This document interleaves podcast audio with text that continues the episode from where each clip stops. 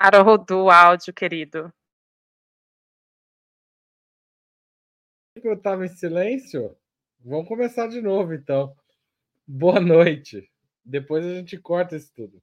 Boa noite. Está começando agora mais um programa Outubro. Meu nome é Haroldo Seravo Cereza, eu sou diretor de redação de Ópera Mundi. O presidente Luiz Inácio Lula da Silva discursou na COP28 no Catar e, resumidamente, 1. Um, criticou as principais potências pelo fracasso no cumprimento de tratados relacionados ao meio ambiente. Afirmou que há países que lucram com a guerra. 3 o outro foi dois. Disse que o planeta está farto de discursos vazios e ainda cobrou dos ricos ajuda prometida aos países em desenvolvimento. E, finalmente, tocou na questão do petróleo, defendendo a redução da dependência em relação a este produto. O Brasil tem energia em todos os sentidos para para liderar as ambiciosas pautas que estão por trás deste discurso de Lula?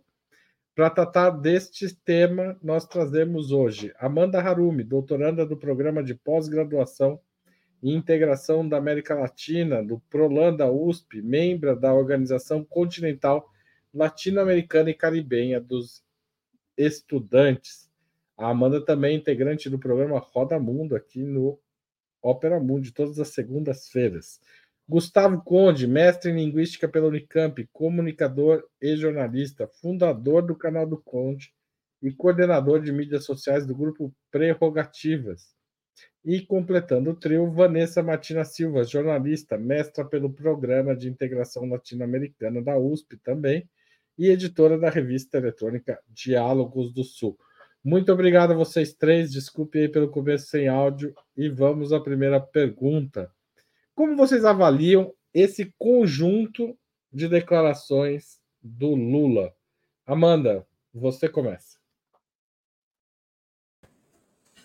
Bom, acredito que é, o posicionamento do Lula é importante porque marca é, uma, um, uma nova política externa do Brasil no tema de meio ambiente, marcado muito nessa liderança do governo Lula, que a gente já pode, é, já estava acompanhando desde a última COP, né? lembrando que o, o Lula era o presidente eleito, mas teve mais destaque que o próprio Estado do Brasil, porque Bolsonaro representava um párea no tema é, ambiental. Eu acho que é válido reforçar que a COP ela é esse palco né, de discursos, apresentações de leitura é, para o mundo do que é esse colapso global ambiental.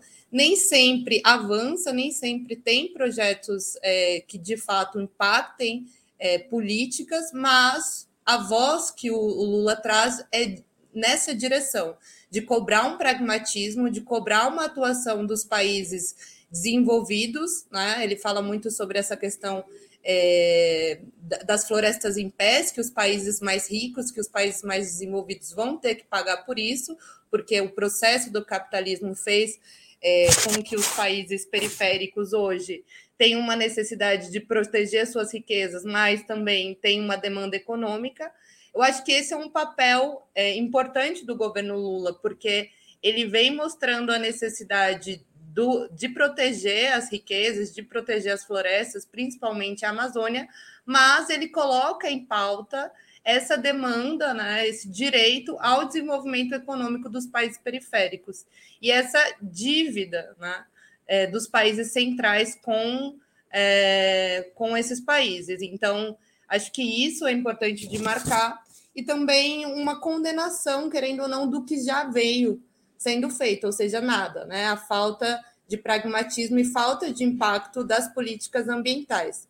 Também o governo se prepara para cada vez mais se tornar a voz desse movimento, porque nós vamos acolher a COP30, né? Ele fala, é, nessa reunião a gente precisa desenhar quais são os próximos objetivos, implementar e em Belém ele quer é, anunciar um, uma nova conjuntura, né, uma nova política em que tenha um protagonismo do Brasil, que é muito importante a gente destacar por conta é, da Amazônia e dos países amazônicos que são sul-americanos. Então, esse protagonismo do Brasil, ele é não só óbvio, mas também político, né, de uma vontade política é, do governo Lula. Acho que marcou também essa capacidade diplomática do Lula, que a gente já conhece, mas a COP sempre é um cenário limitado. Obrigado, Amanda. Passo a palavra para o Gustavo Conde. Boa noite, sempre muito bom estar aqui a todos que nos assistem. É, eu, eu, vou dizer o seguinte: o, o, o sempre que o Lula vai para o exterior, e agora ele está indo numa condição diferente depois da cirurgia, né? Pensar que ele foi, todos aqueles discursos que ele fez na China, no Japão, na Europa, ele estava com dor, né? No, dor na, ali na, na cabeça do fêmur, né? É, e agora ele está sem dor, então ele está é, teoricamente mais animado com tudo isso. Sempre que eu escuto o Lula nesses discursos no âmbito internacional, e, e dessa vez na COP28, isso ficou muito forte para mim. Parece que ele, é, ele fala tantas verdades, tantas, tão fortes, né? que eu, eu, eu, eu sinto que o nosso contexto não tem condições de absorver o que ele diz. É impressionante, né? No cenário internacional. Não tem condições, né? não, não tem lastro para compreender. Parece que o discurso dele só vai ser, ser entendido daqui a 50 anos, é para ser um discurso né, depois recuperado lá na frente. Evidentemente, eu estou fazendo uma, uma, uma, uma metáfora aqui para exemplificar digamos, o conteúdo daquilo que ele diz, né? Ele, ele, ele não poupa ninguém, ele não poupou, ele não faz média com os uh, realizadores da COP. Aliás, realizadores da COP, des, dessa COP, são produtores de petróleo. Está sendo realizado em Dubai. São uma, é, é uma série de contradições, assim, também, que é complicado a gente lidar com isso. Mas ele não poupou, não poupa os países mais ricos, não poupa a, as, os organismos internacionais no sentido de cobrar uma ação mais forte de todos eles. Agora, tem uma coisa que a Amanda falou que eu acho muito importante também. Ele, ele consegue ainda é, é, fazer, digamos, valer uma, uma iniciativa pragmática, né? Ele coloca metas concretas, a questão do um grau e meio, né? Que ele colocou para a gente ter como meta é, na próxima, no próximo ciclo, digamos assim, de ações contra o aquecimento global. Eu acho que ele é o grande líder, ele se coloca como o grande protagonista desse processo, inequivocamente. Acho que ele está preparando o momento para Belém, né? Essa COP em Dubai ainda vai ser tímida por, por tantas razões que a gente já conhece. A delegação brasileira é a maior delegação, tem mais de 1.300 pessoas. É, eu acho que assim o rescaldo, né, o, o, resultado dessa passagem do Lula vai ser muito positivo, inclusive porque ele também fez reuniões bilaterais é, importantes para as divisas comerciais do Brasil.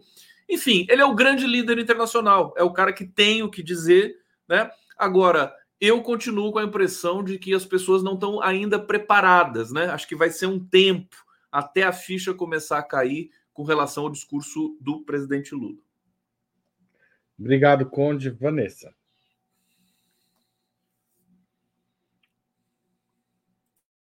É, bom, bastante objetivamente, sim e sim para as perguntas, né? Lula, a gente tem a energia suficiente para isso pelos motivos que já foram expostos aqui anteriormente. Lula é uma grande liderança global. A foto tem uma foto maravilhosa, né?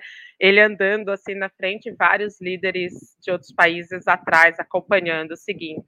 Então, é esse exemplo que o Brasil deve dar é, para a questão mundial, que é muito importante. É, esse discurso do Lula, né, o, Conde ressaltou aí as chaves, né, digamos, desse discurso dessa, dessa fala do Lula e que talvez o mundo só consiga ter a dimensão total dela no futuro. Mas eu acho que aqui no Brasil a gente tem essa, essa noção, ou precisaria ter, pelo menos. O que eu acho mais interessante, né, mais destacável desses pontos trazidos para o Lula é que ele mete o dedo na ferida, né? É isso, ele, ele, ele chega lá e diz: Eu rio na cara do perigo.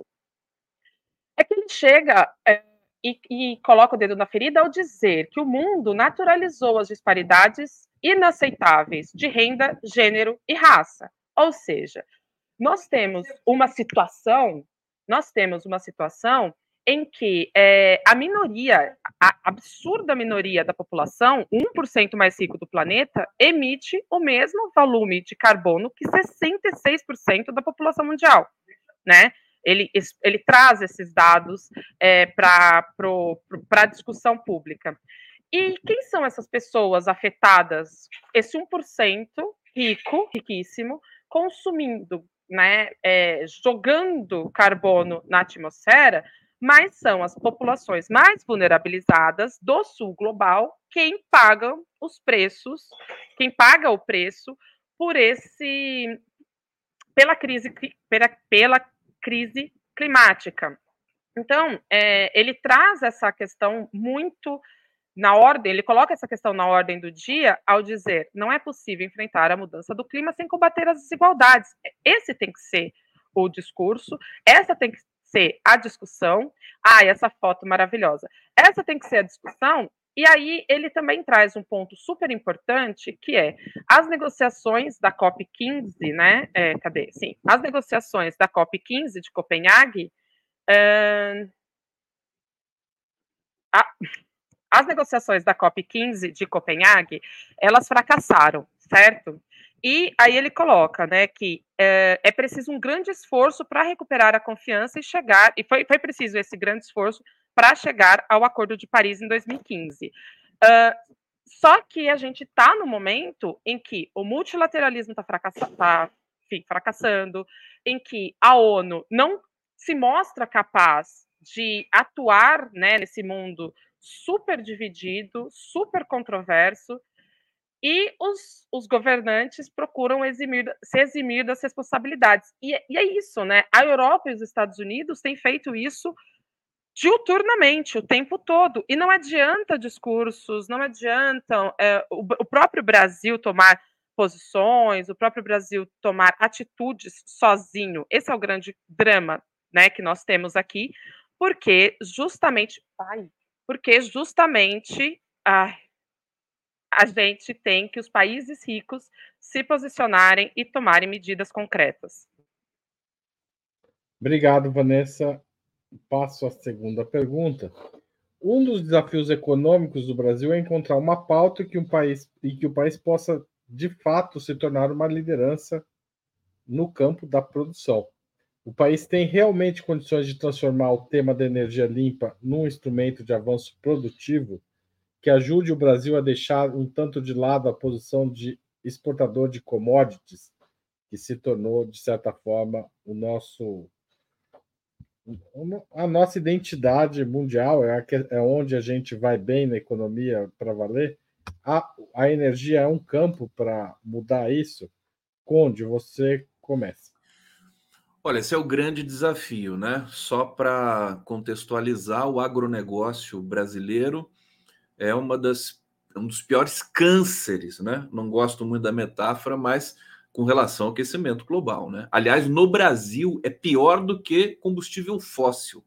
As emissões de metano dos, do gado, né? As monoculturas. Tem uma pesquisa também que mostra que as regiões de agronegócio, as cidades têm o IDH menor, as escolas são piores, tem trabalho escravo. Então, o agronegócio, essas commodities aí que você destacou, o Lula vai ter que enfrentar isso. Eu sei que não vai ser fácil para ele, por várias razões políticas. Agora, esse é, o, é a grande chave. Né? É, no, no âmbito internacional, o Brasil tem tudo na mão, a faca, o queijo, a marmelada, tá tudo na mão do Brasil. O Brasil tem a respeitabilidade, a credibilidade, é o país que tem a maior matriz limpa do planeta, né? E vai ficando mais limpa é, é, ainda, é uma coisa impressionante o que acontece no Brasil: energia eólica, energia solar. É, agora, tem desafios. Tem o desafio, por exemplo, de uma Eletrobras privatizada, né, que é péssima para para a distribuição dessa energia, para o preço, para a acessibilidade das pessoas. É, o Brasil vai ter que ser. Eu acho que uh, muita gente está esperando 2024. 2023 foi um ano de uma, uma certa arrumação da casa, né? e 2024 sempre tem essa coisa, tem uma coisa simbólica que é muito importante da passagem dos ciclos, né? Então, quando a gente realmente passar de 2023 para 2024, né? Eu acho que a gente vai ter, né, primeiro, uma, uma reforma ministerial, acho que uma mini reforma está no radar do Lula, né, sobretudo pela saída do Dino ali, da, da justiça e tudo mais. Pode acontecer antes, mas é, tem, tem algumas mudanças que podem acontecer também no começo de 2024. Então, assim, com tudo isso, Haroldo, Amanda e Vanessa, com tudo isso acontecendo, né? Essas e as outras tensões, né? Voltando também, América Latina, Venezuela, né? As coisas que o Lula vai ter de, é, digamos, também é, se posicionar e coordenar. Eu acho que o discurso do meio ambiente, o Lula parece que já entendeu isso ele absorveu né, muito bem, ele fala com propriedade da questão do combate ao aquecimento, ele fala com propriedade dos eventos climáticos extremos que estão acontecendo no Brasil, ele está vendo na pele, ele está vendo as ondas de calor na Europa, nos Estados Unidos, no Brasil, está vendo a, as águas do Atlântico, ele está bem abastecido de informações nessa área, sem dúvida nenhuma. Então, ele tem a chance. Eu acho que ele vai, eh, essa, essa, esse momento vai eclodir em Belém. Né? Acho que é o grande momento dele, está preparando para Belém ser o grande momento de o Brasil passar realmente a protagonizar a pauta, né, a bandeira é, do combate ao aquecimento global no mundo. E eu acho que é natural que isso aconteça. Agora, tem que combinar com os russos, tem que combinar com é, o Congresso brasileiro, que vai ter ali os empecilhos. E eu acho que o agronegócio é o mais dramático deles todos. Obrigado, Conde. Vanessa Martina. Muito bem. É, bom, eu acho que a questão é, para além do se o Brasil pode, né? O Brasil deve, porque parece que existem poucas alternativas nesse sentido. Porque se a gente investir em energias uh, poluentes, né, sei lá, energias sujas, nós estaremos assim flertando com o passado, né? Estaremos numa grande, uma grande ópera bufa é realmente necessário investir em energia limpa, energia, energia renovável. E o país, né, o, o Fernando Haddad, dá sinais bastante contundentes de que o Brasil está nesse sentido, está nesse rumo. Essa é a aposta do Lula 3, né, do governo Lula 3. Então, Haddad apresentou hoje o tal plano de transformação ecológica. Parece algo muito, muito ambicioso. Ainda não tem tantas informações sobre como vai ser implantado, mas é algo, né? É, enfim, serão 130 bilhões de dólares, 130, 160 bilhões por ano na próxima década para implementação. A geração de milhões de empregos, né, mais ou menos aí 10 milhões de emprego, e é, e é exatamente isso, um ciclo de desenvolvimento que resulte, é, que não resulte em exclusão, e sim em, inclu, não em exclusão, e sim em inclusão social. Isso é muito importante, e nesse sentido que o Brasil se coloca na liderança global, né, de trazer um exemplo positivo. Obviamente, como eu disse, só o exemplo não basta, é preciso ações concretas de quem efetivamente está destruindo e está é, jogando carbono, não só agora, né? Porque os países europeus, os Estados Unidos, não é que estão jogando carbono agora na atmosfera, não. Eles se industrializaram e eles se tornaram desenvolvidos à custa da degradação ambiental, à custa da exploração e à custa é, da exploração dos países do sul. Então, é, isso também é preciso ficar bastante evidente, precisa ter uma cobrança muito, muito contundente nesse sentido. Mas, no que toca à situação brasileira, parece muito interessante esse projeto que o governo tem apresentado e vai justo nesse sentido, né, de uma economia verde, mas que não que não seja um mero, uma mera reprodução né, do ciclo de desenvolvimento anterior, que foi esse ciclo de destruição do meio ambiente. Né? A gente teve que pagar pelo progresso, mal chamado progresso, a gente teve que pagar um custo, ou na verdade, a gente está tendo que pagar um custo muito alto. Então, um novo modelo de desenvolvimento urge ser pensado, e é muito interessante que o Brasil se coloque nessa vanguarda. Obrigado, Vanessa. Passo a palavra para Amanda Harumi. Bom, acho que eu vou ser mais realista em relação a essa questão da transição energética. É, nós estamos tendo um pouco de dificuldade de sair do, da posição política de oposição que nós tínhamos ao, ao governo Bolsonaro, então um governo negacionista que apoiava o desmatamento e tinha a sua base de apoio financeiro e política do agronegócio, para um, é, um, momento em que a gente governa, que a esquerda governa e que a esquerda que tem que colocar as soluções futuras. É, o Conde e a Vanessa falaram sobre a necessidade de mudar essa matriz econômica do agronegócio, mas infelizmente essa é uma matriz imposta sobre a América Latina e o Brasil na divisão internacional do trabalho e desde que fomos né, descobertos e colonizados. Então não é algo simples e não depende só da vontade presidencial do Lula ou da liderança do Lula. O discurso da COP fica muito claro que o Lula é essa voz, né, que puxa a necessidade de repensar os projetos econômicos de desenvolvimento de todo o mundo, se coloca como uma liderança é, concordo com o Conde, até revolucionária no cenário internacional, questiona o status quo, mas não é suficiente. É, então, acho importante a gente destacar o papel da transição em si.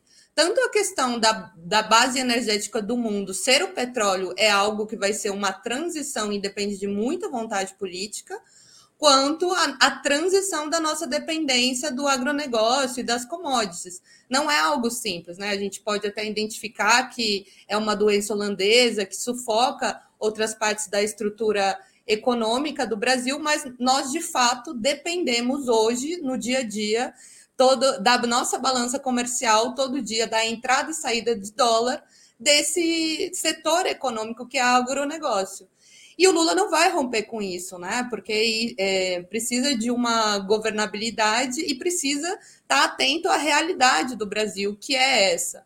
O que eu acredito que precise de um projeto a longo prazo que coloque como prioridade o governo, a vontade política, mas também a relação com uma elite que queira diversificar economicamente, que tenha um interesse nacional de desenvolvimento e um projeto de ciência e tecnologia. Porque é impossível pensar em transição energética ou transição da nossa dependência econômica se não tiver um forte investimento em ciência e tecnologia. A gente pode ter a elite, a gente pode ter a vontade política, mas se não tiver um investimento em ciência e tecnologia que garanta que os nossos saltos, né, que essa transição é, seja tecnológica, seja verde, eu não consigo vislumbrar. Então, acho que é um projeto a longo prazo que vai para além da figura do Lula. Ele é a voz, mas é uma tarefa para a elite nacional e para a nossa sociedade também. Só uma parte.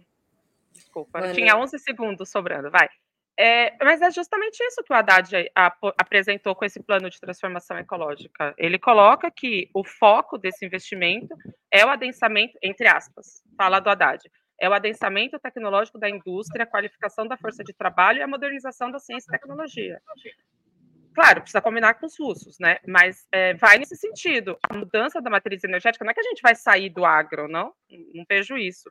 Mas é um caminho para substituição do petróleo. O petróleo vai acabar e, e, mais do que acabar, a gente precisa de outras fontes de energia, né? E quem não tiver nesse caminho vai ficar para trás, infelizmente. Tá certo. A parte feita, Amanda, você quer reapartar? Não, tô de boa. A Ana Prestes falou que não é para eu e a Vanessa brigar. Ai. Mas já tem briga marcada para segunda-feira. Por favor, chamem, porque eu gosto de catfight. Roda Mundo, segunda-feira, é isso? Vocês vão brigar? É isso? Mas vocês nem sabem o tema ainda, vocês já vão brigar? Tava marcado, tava marcado, a Amanda fugiu, correu da última briga. Tava marcado para semana passada, ela foi para o Chile, então a gente não brigou, ficou marcado para segunda-feira. É sobre então, tá Argentina. Bom. Conde, é a sua vez. A Vanessa não, não é? Ah, não, você começou, né?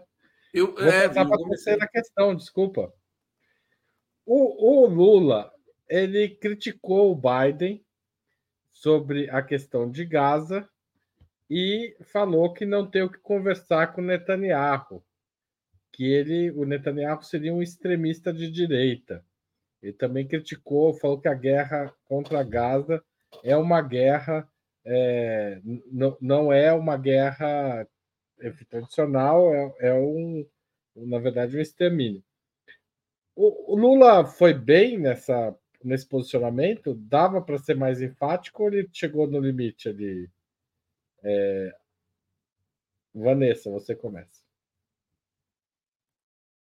O seu aparte olha, olha, dava para ser mais enfático, sempre dá, né? Sobre se dá, dá.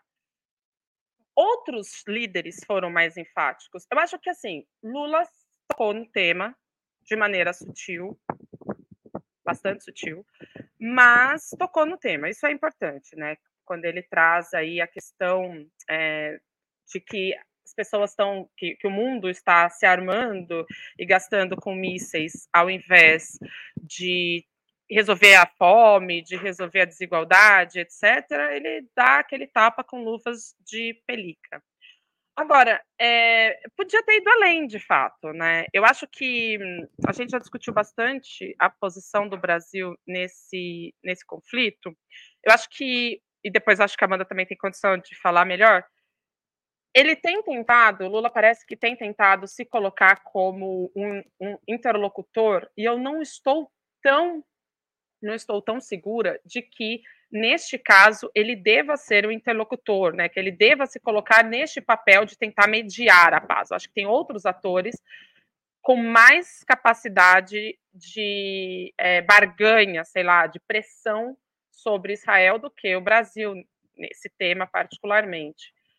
Quando ele ele vai, ele encontra com o presidente de Israel durante, né, paralelamente à COP. Então ele se coloca, ele está ainda se colocando como o mediador. Ao ser mediador, como ele tentou também ali no, na questão do conflito da Ucrânia, ele se coloca com, de uma maneira mais sutil, mais uh, com enfim, com muitos dedos, numa linguagem muito diplomática, justamente para que não seja rifado aí da, da interlocução. Agora, por exemplo, o Guterres que é o secretário-geral da ONU, ele foi muito, muito, muito mais enfático, né? Nessa questão, é, nessa questão da guerra. Eu achei bastante interessante o posicionamento dele. Uh, outro que falou bastante, assim, só para situar, né? O presidente, o presidente do, da Turquia, o Erdogan, foi bastante enfático também, né? Ele disse que que eles estão ali falando da crise climática, enquanto tem uma puta crise humanitária acontecendo ao lado, que é ao lado.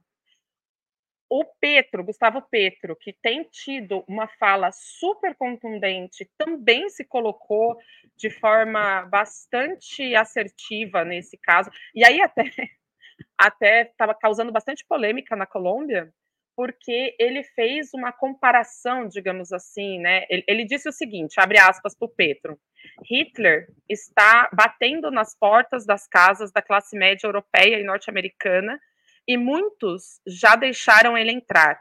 O êxodo será respondido com muita violência, com a barbárie. O que vemos em Gaza é o ensaio do futuro, porque os grandes países consumidores de carbono é, permitiram o assassinato sistemático de milhões de crianças em Gaza. Milhares, milhares.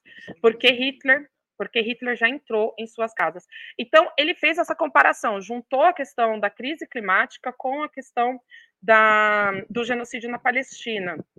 Enfim, Lula podia ter sido mais audaz, ter tido aí um pouco mais de criatividade, me parece. Tá bom. É, Amanda. É, eu tenho falado sobre essa questão é, da vontade de ser mediador dos conflitos, que traz uma, uma dificuldade para o Lula nos debates é, internos. Acredito que a questão da Palestina é, não seja só determinante o posicionamento do Brasil como um líder, né, como um país que tradicionalmente defende a paz, mas o nosso debate interno contra o bolsonarismo está muito vinculado. Então, o discurso internacional ele não é mais para fora, ele também impacta é, no do que a opinião pública está interpretando sobre o governo Lula. Então, não acho que seja um espaço fácil de expressar posicionamentos fáceis, né? Então, eu acho que a, o posicionamento de, em ser moderado do governo Lula em relação a estar numa COP e estar fazendo diálogo, eu não acho errado. A questão mais, assim, é, é uma crise é que a teoria dos direitos humanos está corrompida, né? Então, não só a crise ambiental, mas em que lugar que vai ser expressada essa necessidade de paz, de mediação na ONU? Existe uma crise do direito internacional, uma crise dessas instâncias, e só o Brasil sozinho não consegue sustentar isso. Então, não acho que seja um papel do Brasil. Eu estava agora numa palestra e aí eu vi que existe um termo para o posicionamento do Brasil hoje, que é não alinhamento ativo, uma equidistância entre os polos de poder de forma ativa para obter uma isenção internacional. É, apesar de ser um posicionamento estratégico, né, nesse momento de transição hegemônica, o Brasil tentar ser é, ter mais espaço possível durante mais tempo, eu acho limitado e difícil. Né? O, o Brasil não está tendo qualquer movimentações, né? É um papel importante nos BRICS, tem se posicionado em relação tanto ao Biden, mas também a essa influência imperialista dos Estados Unidos pela OTAN em vários lugares. Então, por mais que tenha uma vontade é, dessa política externa em que o Lula seja o nome da paz, seja o nome da mediação, é difícil, porque o Brasil é um país que importa, né, tanto na questão climática, mas também com a questão do petróleo. Nós temos petróleo, nós importamos para esse tema, é, e também é, economicamente. Né, hoje o Brasil se articula pelos BRICS, é, se colocando como um, um, uma proposta né, para um futuro econômico. Então, não acho que seja um posicionamento simples, só estritamente de política externa. Acho que importa tanto no debate interno quanto no papel que o Brasil vai construir nesse momento de crise e de novos espaços internacionais. Obrigado, Amanda. Passo a palavra para o Gustavo Conde. Eu vou abrir uma levíssima divergência da nobre relatora Vanessa Martina Silva, mas muito leve, muito leve quase imperceptível, mas fiz questão de destacar aqui, é, é, é por causa do Guterres, né? Eu vejo o Guterres, você colocou um pouco o Guterres como mais contundente que o Lula, eu acho que é um pouco o contrário. O Guterres, ele, ele, ele, ele é fã do Lula, né? Eu percebo ele indo sempre ali na, no vácuo do Lula, linguagem corporal, citações e tudo mais. Eu acho que o Lula mudou, inclusive, a, o comportamento do Guterres, porque diretor-geral da ONU é sempre alguém que tem que botar panos quentes em tudo, né? E eu acho que o Lula acabou contagiando o Antônio Guterres, que está desempenhando um papel realmente muito bonito, muito importante, né? É, como diretor-geral das Nações Unidas. Bom, dito isso, eu, eu acho que eu vou, vou fazer também uma provocação, né? Porque a, a esquerda em geral no Brasil passou a cobrar né, muito Lula para cortar relações com Israel, para fazer um discurso mais duro, é, para chamar o embaixador, expulsar o embaixador, etc. Eu acho que o Lula eh, eh, passou o tempo, eu também, eu também reivindiquei isso, né? Mas passou o tempo e a gente percebe que fica se perguntando qual que seria a, a, a, relevância disso, né? Eu acho que isso também poderia ser um pouco de populismo, né? Sem querer criticar o, o Petro, enfim, o, o, o, presidente da, do Chile também, que fizeram isso, né? Eu não sei se o Chile cortou relações, mas foi fez uma coisa mais drástica assim com Israel. Eu acho que o Lula optou pela, pela processos estratégicos de inteligência, né? Por, por parte dele, não de inteligência do governo. Quer dizer, negociou né? Ele, ele, eu acho que ele falou mais pelas ações ao trazer todos os brasileiros que queriam voltar de Israel, a fazer toda aquela, é, inclusive uma mise-en-scène também para trazer os brasileiros de Gaza. Parece que tem mais brasileiros lá em Gaza que podem ser repatriados também. Eu acho que o Lula usou um pouco esse jogo de cintura dele, né? É, e ele foi duro com, com relação a Israel. Ele foi cobrado pela imprensa brasileira também várias vezes, né? ele chegou, né, ele não, não, não, quis chamar o Hamas de terrorista, disse isso várias vezes, é, é, é disse que, enfim, é, é, condenou os ataques, né, fez aquela pergunta naquele momento crucial, falou assim, meu Deus, por que, que mata tanta criança? Não sei se a pergunta foi exatamente essa, mas ele, ele, ele vocalizou né, a nossa indignação diante daquele genocídio explícito, indecente, né, uma coisa que eu acho que Israel vai ter de pagar pelo resto da história né, por, essa, por essas ações. Então eu diria o seguinte: eu acho que o Lula teve uma a pergunta tem a ver, né? Você acha que faltou alguma coisa, né? Se o Lula poderia ter sido mais contundente com, com relação a Israel? Eu acho que é, é aquela coisa, ele foi aquilo que ele sabe ser, né? Ele, ele não quis cortar é, é, relações para justamente poder ser mais útil, eventualmente, numa, numa possível negociação, numa possível articulação. Passa pela, pela ambição de ser mediador e tudo mais. Mas, mas a frase em relação. Desculpa te interromper, Conde. Mas a frase sobre o Netanyahu é um pouco definitiva, né? Mais ou menos com esse eu não converso. É, ele falou isso na COP, né? É. Ele falou isso na COP. Então, ele fala, ele fala, é porque é um conjunto, o discurso é um fenômeno complexo, né? As pessoas, você precisa juntar, né, o quebra-cabeça, assim, o conjunto da obra. É, eu acho que ele teve a posição, assim, importante, soberana, talvez pudesse né, é, forçar um pouquinho mais em algum momento.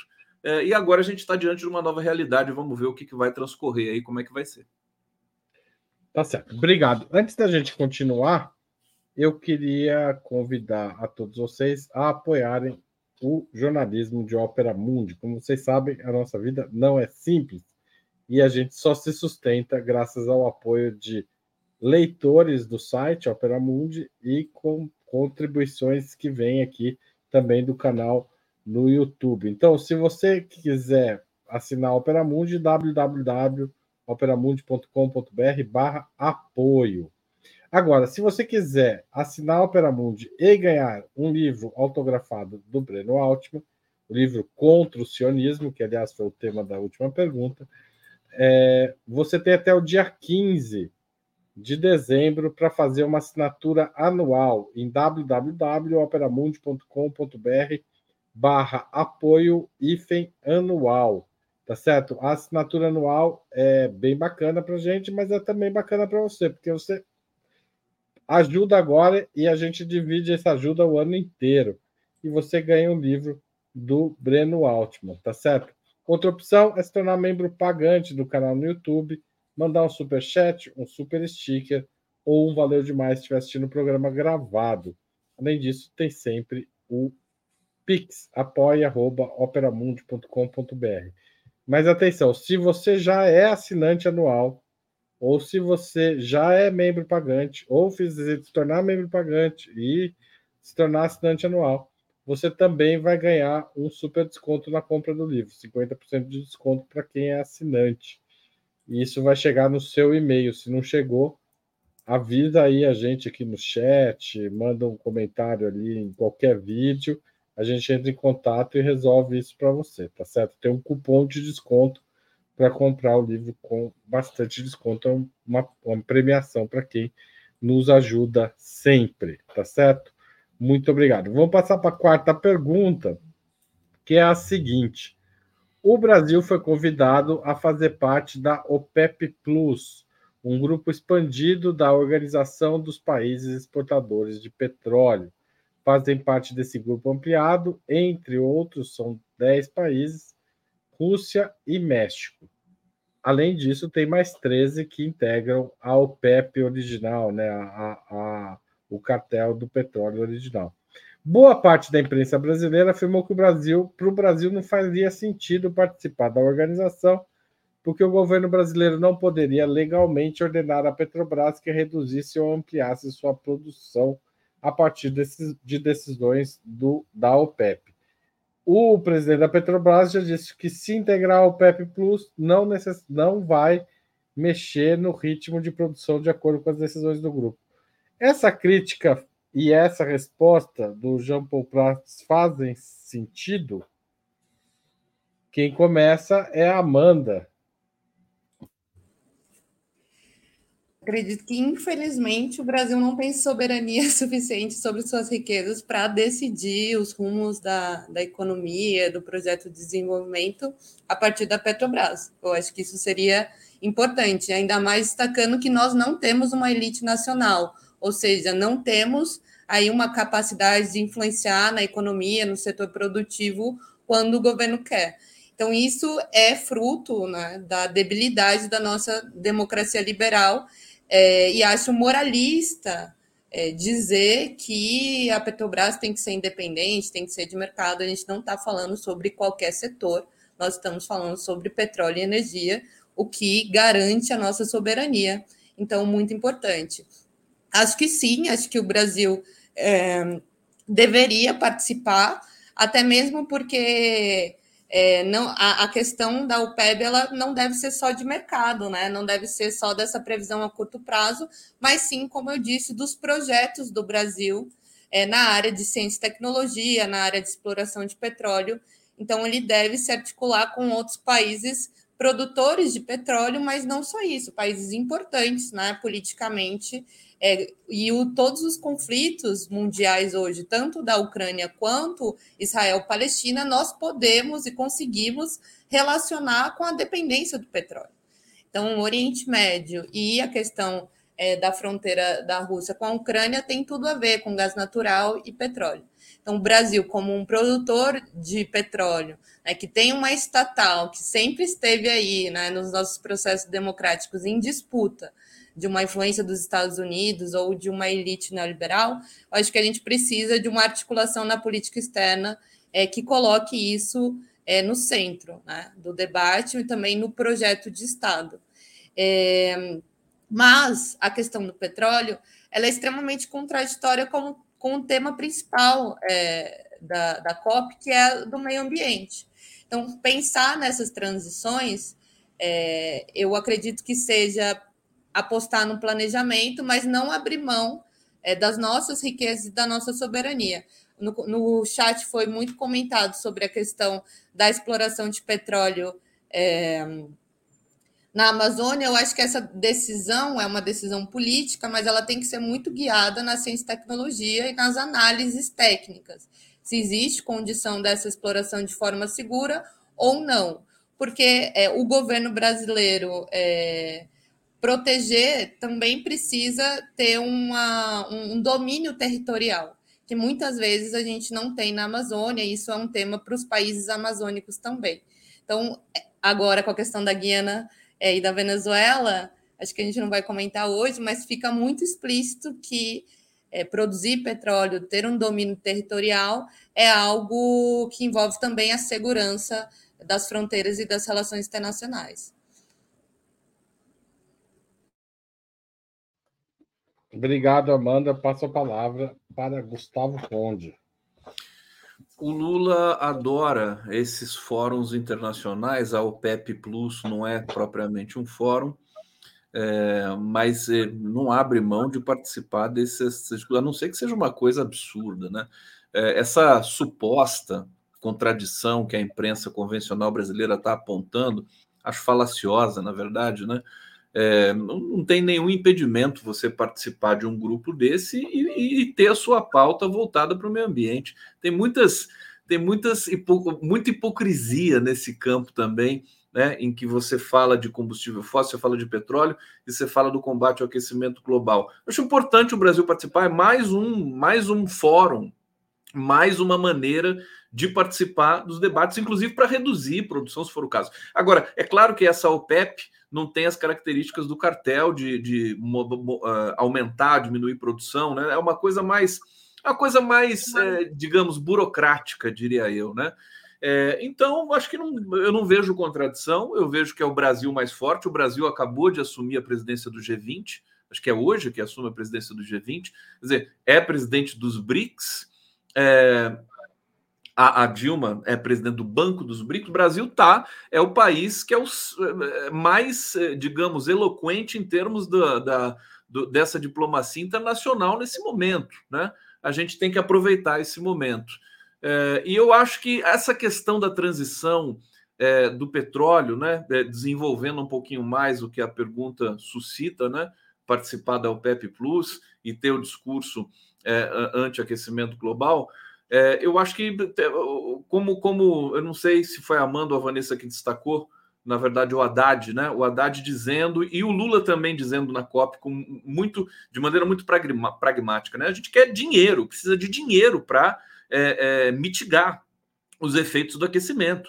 Então, assim, ele, ele, ele apontou, falou: se gasta 2 trilhões e 200 bilhões com armamentos por ano, e aqueles 100 bilhões que foram prometidos na COP de Paris até hoje não apareceram, não apareceram. Então ele cobrou muito fortemente eu acho que ele cobra também no sentido de que não, não pode mais tergiversar, é preciso fazer um fundo para os países que são mais pobres, que ainda nem desenvolveram direito sua, sua, sua planta industrial, né? E que, e que podem começar a desenvolver uma planta industrial já diminuindo as emissões. Então, acho que toda essa engenharia, na verdade, da proposição de um mundo é, mais, mais verde, né? Tá com o Brasil, tá com o Haddad, tá com a Marina, tá com o Lula. A Europa, os Estados Unidos, né? Os países árabes, eles estão muito atrás nessa discussão. O Brasil, ele lidera até por falta de ter gente, né? no mundo capacitado e competente, na minha opinião, modesta, é, para essa função, para essa, para esse desafio. É isso. Obrigado, Conde. Passo a palavra Opa. Pra Vanessa. Bom, mais uma vez, mais uma vez, a gente vê viralatismo da imprensa brasileira, assim, no seu estado da arte, né? Participar da OPEP Plus, mais ou menos nessa linha do que, concordo totalmente com o que o Conde é, trouxe, mas é mais ou menos nessa linha, né? Quanto mais fóruns é, internacionais você for convidado para participar, quanto mais reuniões, tudo isso é muito positivo. Então é ótimo que a gente esteja em tudo, quanto mais melhor, né? Tendo capacidade e condição de participar.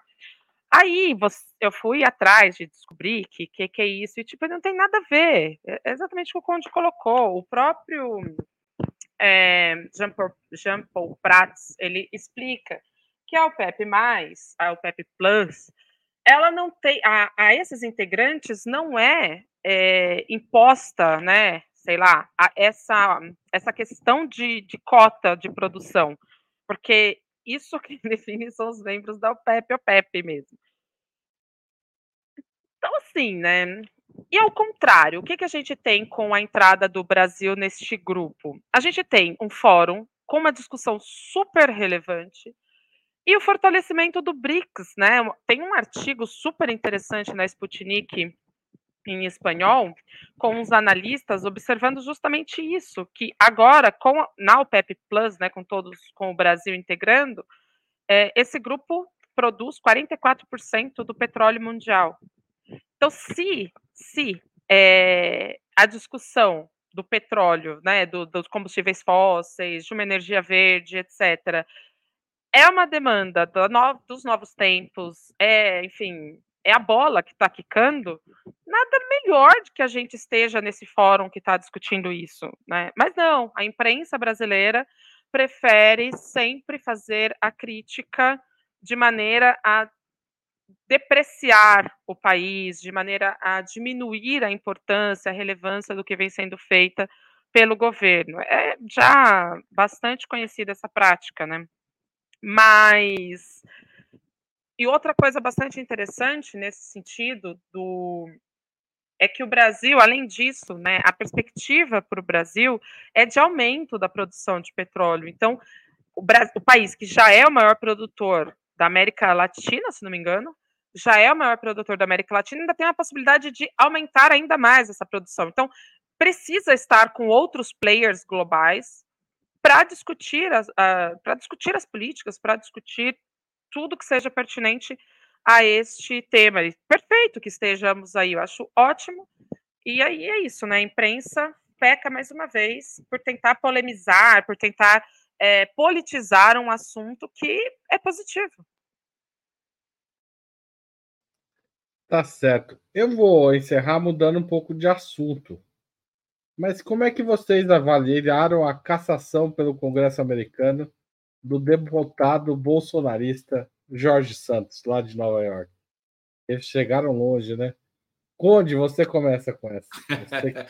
Olha, é uma figura, né? O Jorge Santos precisa ser estudado, né?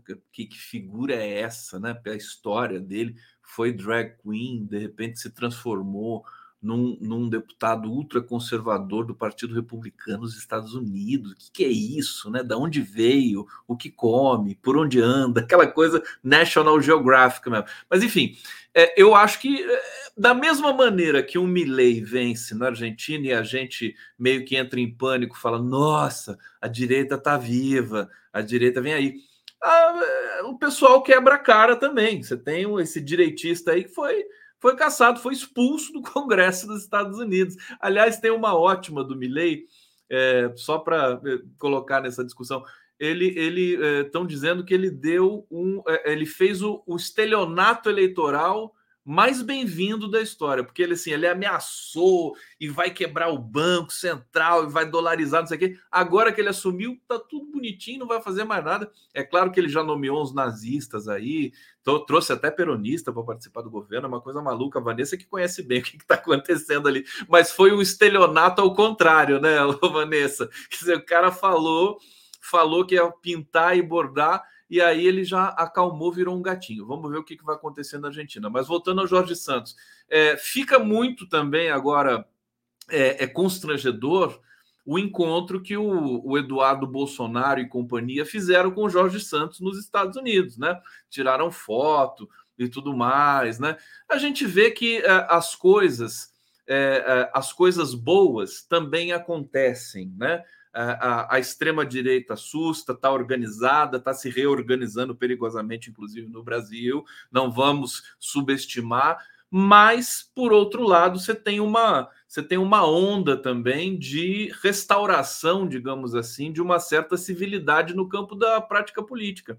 Né? Algumas figuras abomináveis, como esse sujeito aí, enfim, cheio de corrupção também, cheio de denúncia e tal, e tem, né? Lá não tem rachadinha, não sei como é que funciona lá esse, esse negócio do, da verba de gabinete dos, dos parlamentares, mas é acusado de todas as maneiras, né? Sempre associado à direita. O cara mata aqui, tem feminicídio no Brasil, o cara é bolsonarista.